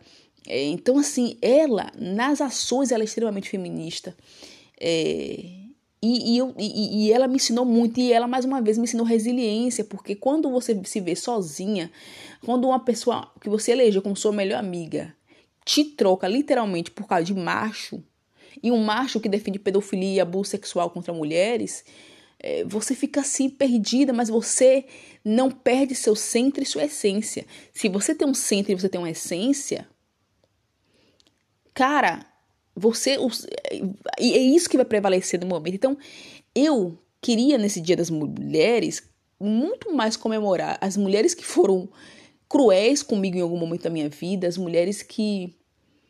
Porque eu já falo todos os dias das mulheres que foram incríveis para mim. Eu já falo da minha mãe, eu já falo das minhas irmãs. Eu, eu vou falar, falar aqui em algum momento das minhas tias, da minha avó. Eu tô escrevendo agora um, um livro é, um, né? E, e, e, eu tô contando um pouco a história das mulheres da minha família, porque essas mulheres da minha família, elas são incríveis, elas, cara, até as que não gostam de mim, então umas que não gostam de mim, é, porque eu sou uma pessoa que eu desapareço, eu fiz stories hoje zoando isso, é, elas são incríveis, cara, elas são incríveis, elas são desafiadoras, elas, elas mudam o mundo, mesmo no conservadorismo de algumas delas, elas são extremamente incríveis e, e elas estão ali porque o feminismo elas estão pautando o feminismo mesmo sendo antifeministas. O fato delas estarem subindo em um púlpito qualquer para defender o antifeminismo só é possível porque o feminismo existe. E isso é incrível. Isso é possível porque mulheres se sacrificaram no passado para que a gente pudesse fazer isso hoje. Então, eu queria falar aqui é, a minha mensagem final, não sei se é a minha final, mas é sobre a sororidade real. Porque o que eu vejo é uma sororidade falsa. O que eu vejo é uma sororidade com todo peso, com todo desculpa, gente. Gente, eu já passei por várias situações da minha vida, já olha, vivenciei umas situações em vários, em vários países, inclusive, cidades brasileiras diferentes. E, e existe uma sororidade falsa, existe uma. Cara, existe uma coisa assim pra, pra, pra, sei lá, alguém ver, sabe? Você fingir, você dar textão é, de, de, de, sororidade, isso que. Eu não tô dizendo que a gente agora tem que abraçar a, as pessoas que, que, que nos violentaram, as mulheres que contribuíram para o machismo, as mulheres que contribuíram para alguma violação do nosso, do nosso corpo, da nossa intimidade, as mulheres que, enfim, não tô falando isso. Eu não sou amiga de. Vocês, vocês perceberam que nenhuma dessas mulheres que eu citei aqui, eu sou amiga delas? Inclusive, nem sei onde elas estão. Inclusive, só estou as citando. Eu tenho outras mulheres mais recentes que me fizeram mal. Eu tenho uma pessoa maravilhosa na minha vida que, que ela virou para mim e ela é, ela é fundamental. Assim, eu todo dia agradeço a ela, porque ela, ela foi tão cruel comigo, tão cruel comigo, que ela virou para mim e falou assim: Ai, você é tão medíocre. Você é tão tapada, você não, você não é criativa, você não tem criatividade. Porque de fato, na época que ela me conheceu, eu estava tentando entrar num molde da academia, da universidade, da, da pesquisa acadêmica, de ser aquela pessoa, desculpa, quadrada, né, que faz ali do jeito que tá, que, ah, mas se todo mundo fala que tem que enfiar marxismo na eu, eu, eu tava estudando sobre mulheres negras, trabalhadoras negras, e aí eu fui obrigada a enfiar marxismo no minha, na, minha, na minha coisa. E eu nem lembrava, cara, eu nem lembrava que. Olha, gente, se, enfim, um dia eu não quero. Eu, um dia eu vou falar da minha, da minha dissertação, que é. Mas que eu tenho muito orgulho dela também. Mas eu queria só, eu só queria, na verdade, contar o histórico das mulheres negras e, e tentar encontrar onde essas mulheres negras estavam no mercado de trabalho atualmente. Mas aí, o fato de eu ter botado a palavra trabalho na minha dissertação, eu fui obrigada a ler obras marxistas de homens que eu desrespeito, de homens que eu desconsidero, de marxistas que eu acho nojentos, de marxistas que eu acho arrogantes, prepotentes e que eu acho que não deveria nem existir. Mas tudo bem, eles existem e tá tudo bem aí. Tem que defender também o direito deles, né? É, e eu fui obrigada a colocar na minha dissertação isso. Então, eu estava vivendo uma época da minha vida muito complicada em que eu estava tentando me enquadrar dentro de um sistema que não colabora com a minha criatividade. Não colaborava, eu, não, eu nunca vou colaborar, desculpa. O mundo acadêmico é um mundo fechado, conservador, reaça. Inclusive, as poucas pessoas que são mais mas à, à frente é, são, são tem, suas, suas problemáticas. É, eu sofri racismo na banca na banca de, de mestrado, no mestrado de Direitos Humanos, é, por um professor branco, gay, corroborada por uma professora negra que queria que tinha aquela síndrome de que da única mulher negra. Então, é, sabe essa síndrome de que eu sou a única negra? Ah, eu sou uma negra que cheguei, eu sou a única negra no mercado, eu sou a única negra na universidade, professora universitária, eu sou a única negra no CEO de uma grande empresa internacional. Então, quando chega outra negra que seja tão competente, tão inteligente quanto eu, mesmo que ela esteja num cargo muito inferior ao meu, ou mesmo que ela seja só uma aluna e ela esteja aqui só para aprender, eu vou ver vê-la como alguém algoz, como alguém que está querendo me tirar do meu cargo porque tem essa síndrome do negro único, mesmo para um professor universitário. Eu sofri isso de uma professora universitária que depois foi xenofóbica comigo. É, e eu sou grata a essas pessoas, porque essas pessoas me ensinaram a resiliência. E nessa época que eu estava academicamente muito eu estava muito fragilizada porque a academia me fragilizou muito. Eu estava isolada num estado que não era meu sem, sem amigos. Minha mãe tinha acabado de falecer. Eu tinha acabado de descobrir que que, que, que eu era infértil que eu não poderia ter filhos. Eu estava enfrentando o mundo. Eu estava tentando fingir ser forte diante de, do meu mundo desmoronando. E aí chega uma pessoa para mim do nada e fala você é tapada ai você é fechada ai sei lá você é esquisita Ai, porque você não, você não é criativa. Você lá, você não, você não fantasia, você não tem mundo da imaginação. E essa menina que falou isso pra mim, que não é minha amiga, me libertou. Eu nunca vou ter amizade com uma pessoa cruel como essa. Mas essas pessoas, às vezes, elas são colocadas nas nossas vidas para dar um, dar um choque de realidade na gente. Eu não preciso de amizade com uma pessoa tóxica como essa. Mas é, é, é, foi essa frase dela, dentre tantas outras negativas, que me incomodou num nível que eu me dei conta que que eu estava fazendo, que eu estava vivendo uma vida errada. Eu falei, como eu não sou criativa? Eu tinha uma amiga imaginária, eu, eu literalmente tenho um amigo imaginário, criei um amigo imaginário sozinha desde criança. Você sabe que criar um amigo imaginário nas costas? Você tinha gostava de, de fadas prontas e duendes prontos que a televisão te importa para você. E eu que criei meu amigo imaginário do zero. Criei, nutri, eduquei e transformei ele num ser, num ser humano que não tem vida, mas está na minha cabeça até hoje, adulta. Contém ironia. Mas é verdade. E, e, graças a amigo imaginário, eu me, me, me, percebi, me dei conta que eu era uma escritora, porque eu sou uma contadora de história nata, eu gosto de contar história. Às vezes é, é, minhas histórias são mais chatas, às vezes são mais alegres, às vezes são mais metódicas, às vezes são mais didáticas. Mas eu sou uma contadora de história natas, eu amo contar histórias. E quando uma pessoa vira para mim e fala que eu sou uma tapada, porque eu não tenho criatividade, porque eu, eu não acredito em conto de fadas, é, na cabeça dela eu não acreditava em conto de fadas, e eu nunca tive essa conversa com ela para começo de conversa, assim. Nunca, nunca falando sobre isso. Ela do nada ela tirou isso, do, do, né? Não sei da onde. Essa opinião dela sobre mim. Aquilo me libertou. Ela foi uma pessoa extremamente tóxica, mas é uma pessoa maravilhosa, uma pessoa que a amizade dela comigo não dá certo. Mas a amizade dela com outras mulheres isso dá super certo. Nossa, super, super, super. Ela é uma pessoa incrível, maravilhosa, que também tá na luta feminista, mas temos formas diferenciadas de ver o feminismo, formas diferenciadas de ver o mundo, formas diferenciadas de tratar as, e lidar com as mulheres. Tem mulheres que, mesmo dentro do movimento feminista, estão o tempo inteiro dentro desse pé de guerra, é, dentro dessa, é, dessa, dessa disputa de, de, de, de enfim, né? Ah, quem é mais bonita, quem é mais gostosa, quem pegou mais homem, quem pegou menos homem. Tem, vocês sabem, olha, dependendo de quem tá ouvindo esse, esse podcast, vocês sabem que eu tô falando a verdade, vocês sabem. Eu, eu, eu, eu, eu não quero dar eh, de, detalhes assim mais profundos, porque tem situações na, em algumas militâncias aí em que as mulheres ficam disputando homem e que é uma coisa assim assustadora que você vê aquelas mulheres disputando um, um homem horroroso que pega 30 mulheres que, e não tem nada, o cara não tem nada, é só um homem horroroso que as mulheres tá tudo tão carente que qualquer homem que fala assim, olha, você é linda, elas ficam apaixonadas. Eu falei, misericórdia, pelo amor de Deus, gente, aumenta essa autoestima aí. Mas é sobre isso. A gente sempre está enaltecendo as grandes mulheres, as mulheres que foram guerreiras, heroínas, vitoriosas. As... Um dia eu posso fazer uma pesquisa, que eu, eu tenho um ranço de pesquisa histórica, depois eu me formei em história. Eu falei, não quero mais fazer nada disso. Mas eu um dia posso fazer uma pesquisa das mulheres que foram fizeram de serviço para a humanidade, mas que esse de serviço pode ter sido um serviço. A gente não sabe.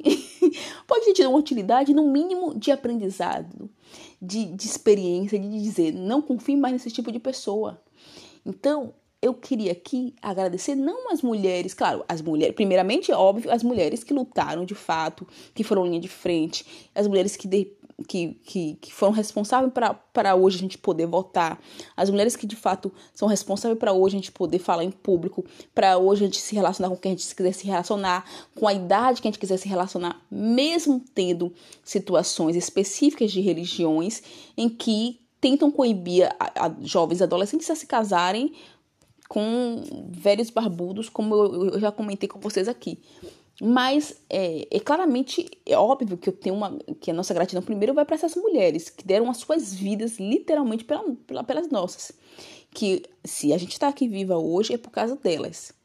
Mas eu queria agradecer também essas mulheres que foram ruins nossas vidas, porque elas elas nos ensinam coisas incríveis todos os dias. Elas nos ensinam coisas assim, coisas assim maravilhosas. Até as que estão na direita aí, no conservadorismo. É claro que a gente não vai seguir exemplo delas nenhum. Mas é. Mas assim, eu fico imaginando, né? como às vezes essas mulheres passam para nossas vidas para a gente aprender o que não ser, o que não fazer com o outro, ou só para entender que nós, mulheres, somos seres humanos, que é exatamente a luta do feminismo, como eu falei no início do, do, do, do, do áudio. Somos seres humanos e, como seres humanos, temos direito a errar, temos direito a a, a, a ser marginal, bandida, é, juíza, promotora, advogada, médica, acadêmica, pilantra, amante. É, e só para finalizar a história aqui do meu podcast, mesmo finalizando mesmo, eu quero, eu vou mencionar aqui para vocês uma lista de todas as mulheres é, eu tinha o papel aqui, mas eu não vou achar ele agora. Então eu vou de cabeça, porque eu escrevi ele, então eu acho que de cabeça eu consigo mencionar. Eu vou falar de todas as mulheres que passaram pela minha vida, que, que, que, que estão diretamente ligadas à minha existência e, e, e o quanto elas são importantes, né? Então, primeiro a minha bisavó, não lembro o nome dela, eu só, só lembro o, o, o apelido dela era Bel. A minha bisavó Bel, que era uma cigana branca, de cabelos longos, lisos, pretos, que rompeu com o sistema dentro da, da, da, da cultura cigana que ela, que ela era, e ela teve a coragem de fugir da, da aldeia dela, do grupo de ciganos dela, para casar com um homem preto quilombola. Você imagina isso há mais de 100 anos atrás, gente. Há mais de 100 anos atrás, não vou lembrar. Enfim, se eu tenho quase 40, minha, minha bisavó, gente, pelo amor de Deus, 130 anos atrás, 140 anos atrás, né? Então imagina uma cigana que vivia de pulando de cidade em cidade. O sonho dela, provavelmente, assim como eu vejo de muitas mulheres ciganas, era ter uma casa de, de parede, era ter um banheiro, era, era ter privacidade era ter um quarto, né, para ter intimidade com ela, com o companheiro dela, era ter os filhos dela estudando numa escola formal. Tem mulheres não, tem mulheres ciganas que querem continuar a cultura cigana, graças a Deus, porque, né, graças a Deus que somos múltiplas, diversas e complexas. Mas a minha avó, ela queria ter uma vida dita normal dentro de uma cultura ocidental. Isso não significava que ela deixava de ser menos cigana. E ela teve, cometeu a, o grande erro de se apaixonar por um homem preto quilombola. Eu estou dizendo quilombola, porque na região onde ela conhecia meu bisavô, só, ele só podia ser quilombola. Naquela época, a gente não existia outra possibilidade. E, e ela fugiu do, da cultura cigana dela. E se hoje eu sou uma mulher livre, uma mulher que circula, que viaja, que faz o que quer, que casa com quem quero, é porque a minha bisavó paterna teve a coragem de romper com o sistema daquela época para poder que hoje eu tivesse uma liberdade que eu tenho. Então, primeiramente, gratidão à minha bisavó Bel, falecida, obviamente. Eu fui a, uma das poucas bisnetas que ela conheceu em vida, eu era um bebezinho. Minha mãe dizia que ela me pegava no colo e que ela tinha muito orgulho de mim, então eu tenho muito orgulho dela e dizer que eu amo ela, seja lá onde ela estiver. Depois, descendo na cadeia, eu quero dar gratidão à minha avó materna, Isabel, né? Bel e Isabel, só que eram de, de famílias diferentes, que tem esse nome em homenagem à princesa Isabel, porque ela nasceu no pós-escravidão e a mãe dela quis homenagear o nome da princesa que libertou os escravos, porque a mãe dela foi escravizada. Então, é, gratidão à minha, minha avó Isabel, que foi uma mulher preta que casou com um homem pseudo branco, porque hoje em dia eu entendo que meu avô não era um homem branco, mas ele era lido dentro da sociedade baiana como um homem branco. E é, meu avô, se não me engano, tinha traços indígenas, de família indígena, provavelmente misturado de indígena com branco. E minha avó casou com esse homem e ela enfrentou uma regra. Ela viveu uma relação interracial também há mais de 100 anos atrás. É uma coisa de louco, assim, de pensar isso. Porque eu, eu hoje em dia estou vivendo uma relação interracial e, claro, as, tem, tem mais os olhares, as pessoas. Depende do lugar. Quando a gente foi para os Estados Unidos, eu e meu marido, a gente realmente viveu pessoas parando a gente na rua e me xingando, me esculhambando, como, como eu sempre prometo, um dia eu conto essa história aqui. Mas, é, mas imagina minha avó, 100 anos, mais de 100 anos atrás, é, enfrentando uma sociedade racista que tinha acabado de sair da escravidão, né? Aquela escravidão, no papel, né? Óbvio, só no papel. Que se hoje existe trabalhos análogos à escravidão, imagina aquela época. Então, a minha avó Isabel, que enfrentou a sociedade, viveu um relacionamento interracial com um homem pseudo-branco. Ele é pseudo-branco, teve seus filhos, criou seus filhos com muita luta e foi a mulher mais amorosa e boa que eu já conheci na minha vida. Não existe ser humano mais iluminado que passa pela Terra, com todo respeito. Claro que existem vários seres humanos iluminados, mas assim, perto de mim, que eu conheci pessoalmente, a pessoa mais iluminada que eu já conheci na minha vida. E isso não é só eu que digo, é todo mundo que conheceu a minha avó Isabel.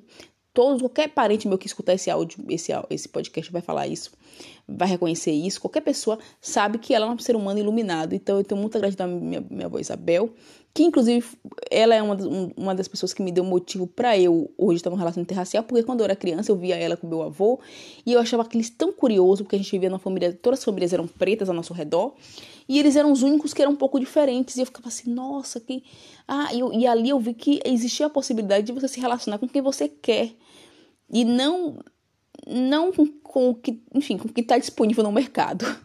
Que eu posso buscar outras coisas em outras prateleiras em outros mercados. É, tá transformando um homem em um objeto aqui, mas foi mais ou menos isso. Então, gratidão à minha avó Isabel. Depois da minha avó Isabel, eu queria agradecer a minha é, também avó paterna, é, Conceição, que está viva ainda, que é filha da minha bisavó Bel, a cigana. E minha avó Conceição é uma mulher de candomblé, e por muitos anos eu tive medo dela, porque ela era de candomblé, a gente foi criada para ter medo dela e da, e da religião dela. É uma mulher que está viva e, e sempre que eu conto as, as histórias da minha avó para meu marido, meu marido fala, cara, é, a sua família é a prova da, da, da, Não lembro nem o termo que ele fala, mas da resistência genética, sabe? Daquela coisa que os mais fortes sobrevivem. E, e, e eu, com doença falciforme, se estou viva, é porque eu sou fruto dessa genética forte, ativa. A minha avó, é, Conceição, junto com todos os filhos, tudo, a gente, quando a gente bota a família junta, mesmo que a gente não tenha tanta intimidade, eu não tenho muita intimidade com eles, meus irmãos têm mais, mas eu não tenho muita intimidade com eles, eles eles são muito assim, você olha para eles e fala assim, caralho, essas pessoas são muito fortes, muito fortes, que eu falo assim, de todos os pontos de vista, fisicamente, emocionalmente. E são pessoas que sabem aproveitar a vida, e são pessoas, e, eu, e assim, eu aprendi muita coisa com minha avó, porque é, ela é uma tipo de pessoa que sabe aproveitar a vida. Ela é o tipo de pessoa, eu não posso falar coisa aqui, senão eu vou entregar. Mas sabe tipo pessoa que fala assim: ah, por que eu vou me comprometer com arcar com os custos de um casamento e ser a dona de casa e trabalhar e botar e ficar botando comidinha na boca de homem, se eu posso ser a outra e só posso ser e, e posso ser só bancada e ter só o bônus e não o ônus do casamento. Então a minha avó meio que ela era assim, meio diz as más línguas que não é à toa que ela teve 22 filhos e a maioria de pais diferentes. Claramente, uma maioria também não sobreviveu, porque não era, era uma época de grandes, de forte mortalidade infantil, mas pelo menos uns 10, 8 sobreviveram. Mas eu sou muito grata a ela pela sua força da religiosidade. Foi a primeira pessoa para mim, na infância, que falou de ancestralidade, que ela falou que eu tinha que ser grata a ela. Eu lembro disso porque eu, eu lembro que eu não gostava dela. E por causa do preconceito da religião, mas também porque a gente era afastada, porque ela também não gostava muito da minha mãe, então isso refletia na gente. E, e, e eu lembro que ela virou para mim, assim, quando eu era criança, ela falou: Você tem que me agradecer, porque se não fosse por mim, você não estaria viva. E eu, quando era criança, eu ouvia ela falando aquilo, eu achava que era um absurdo. Eu falei, o que, é que ela ver isso? Eu poderia ter vivido de qualquer. Eu poderia ter nascido de qualquer jeito. Não, eu não poderia ter nascido de qualquer jeito. Porque a minha genética está diretamente ligada à genética dela, que é a genética de uma mulher vitoriosa, batalhadora, é, de uma mulher que, que viveu todos os tipos de, de, de, de dores, né? De, assim, de, de, de, desde humilhação, de pobreza extrema, Gente, tem histórias aqui que eu não posso contar aqui. Mas a minha avó, a minha avó Conceição, ela, ela viveu pobreza extrema no nível de a única coisa que tinha para comer era farinha, água e pimenta. A pimenta para ela era a carne. Então ela ia lá, pegava o prato, botava água, a, a, a, a farinha ali, fazia aquele pirão de farinha seco ali, que a gente da pobreza come muito isso, e comia, e comia isso junto com pimenta, porque a pimenta era a diversão da, da comida, era o que dava, né, o gostinho a mais na comida. Então, é, uma mulher que, que por muitos anos comeu isso e que criou, bem ou mal, cada um em um canto do mundo, do mundo é, tantos filhos como ela criou, e está viva, e é, e é uma memória viva. É, e, e, e, resiliente à sua religiosidade e não se deixa não se deixa atacar porque ela é de religião de matriz africana é, a minha avó é minha avó Conceição é uma pessoa incrível mesmo que eu não tenha tanta intimidade com ela, tal, é, é um ser humano incrível, eu reconheço toda a sua luta, toda a sua vitória e como ela foi incrível, como, como, como ela foi fundamental para criar o meu pai, do jeito que ela criou, mais ou menos ali, que foi uma criação não criação, né? Porque meu pai meio que foi jogado de um lado para o outro, mas é, é, a forma como meu pai foi criado foi o que foi fundamental para eu ser criada de uma forma é, com uma família estruturada. Meu pai cresceu numa família desestruturada, porque a minha avó cresceu numa, nasceu numa época que tudo era desestruturado. Então, o fato de meu pai ter crescido numa família desestruturada fez ele querer ter uma família estruturada. E se hoje eu tenho saúde mental nesse sentido, porque tem crianças que viveram com, com pai e mãe brigando, separado, divorciado, vendo mãe apanhando de pai, e eu não vi nada disso. Eu cresci dentro de uma família, é, assim, pai, mãe e filhos mesmo que tinha pobreza, que tinha dificuldade, a gente não tinha briga dentro de casa, a gente não tinha coisa, só tinha a obrigação da igreja e, e tudo mais, assim, aquela educação rígida de, de pai para filho. Mas se eu tive uma família estruturada, foi graças à minha avó Conceição que, que não teve condições de dar para meu pai uma família estruturada. E, e meu pai aprendeu a valorizar uma família estruturada porque ele não teve uma. Então eu sou muito grata à minha avó Conceição. É... Gratidão as minhas tias, não vou citar todas elas porque eu tenho 30 tias pelo menos, mas cada uma delas me ensina até hoje coisas incríveis, cada uma delas, as que são mais maledicentes, as que são menos, as que são mais ambiciosas, as que são mais reservadas, cada uma delas me ensina alguma coisa todos os dias.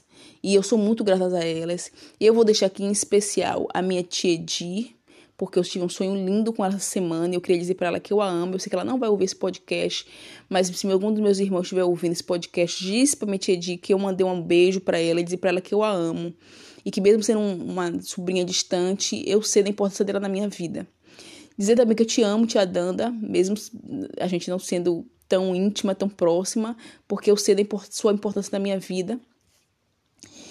É, não poderia deixar de fora aqui a minha é, mãe, que já faleceu, mas que eu já, já fiz um, um podcast inteiro para falar o quanto ela é importante na minha vida, dizer quanto eu a amo e quanto ela foi fundamental para eu ser esse ser humano que eu sou hoje. Não sou o ser humano perfeito, não sou, mas eu acho que eu tive muitas conquistas para minha pouca idade, para minha e para e para grande dor física e emocional que eu tive ao longo da vida. Então, é, mãe, seja lá onde você estiver, muito obrigada por tudo que você fez por mim.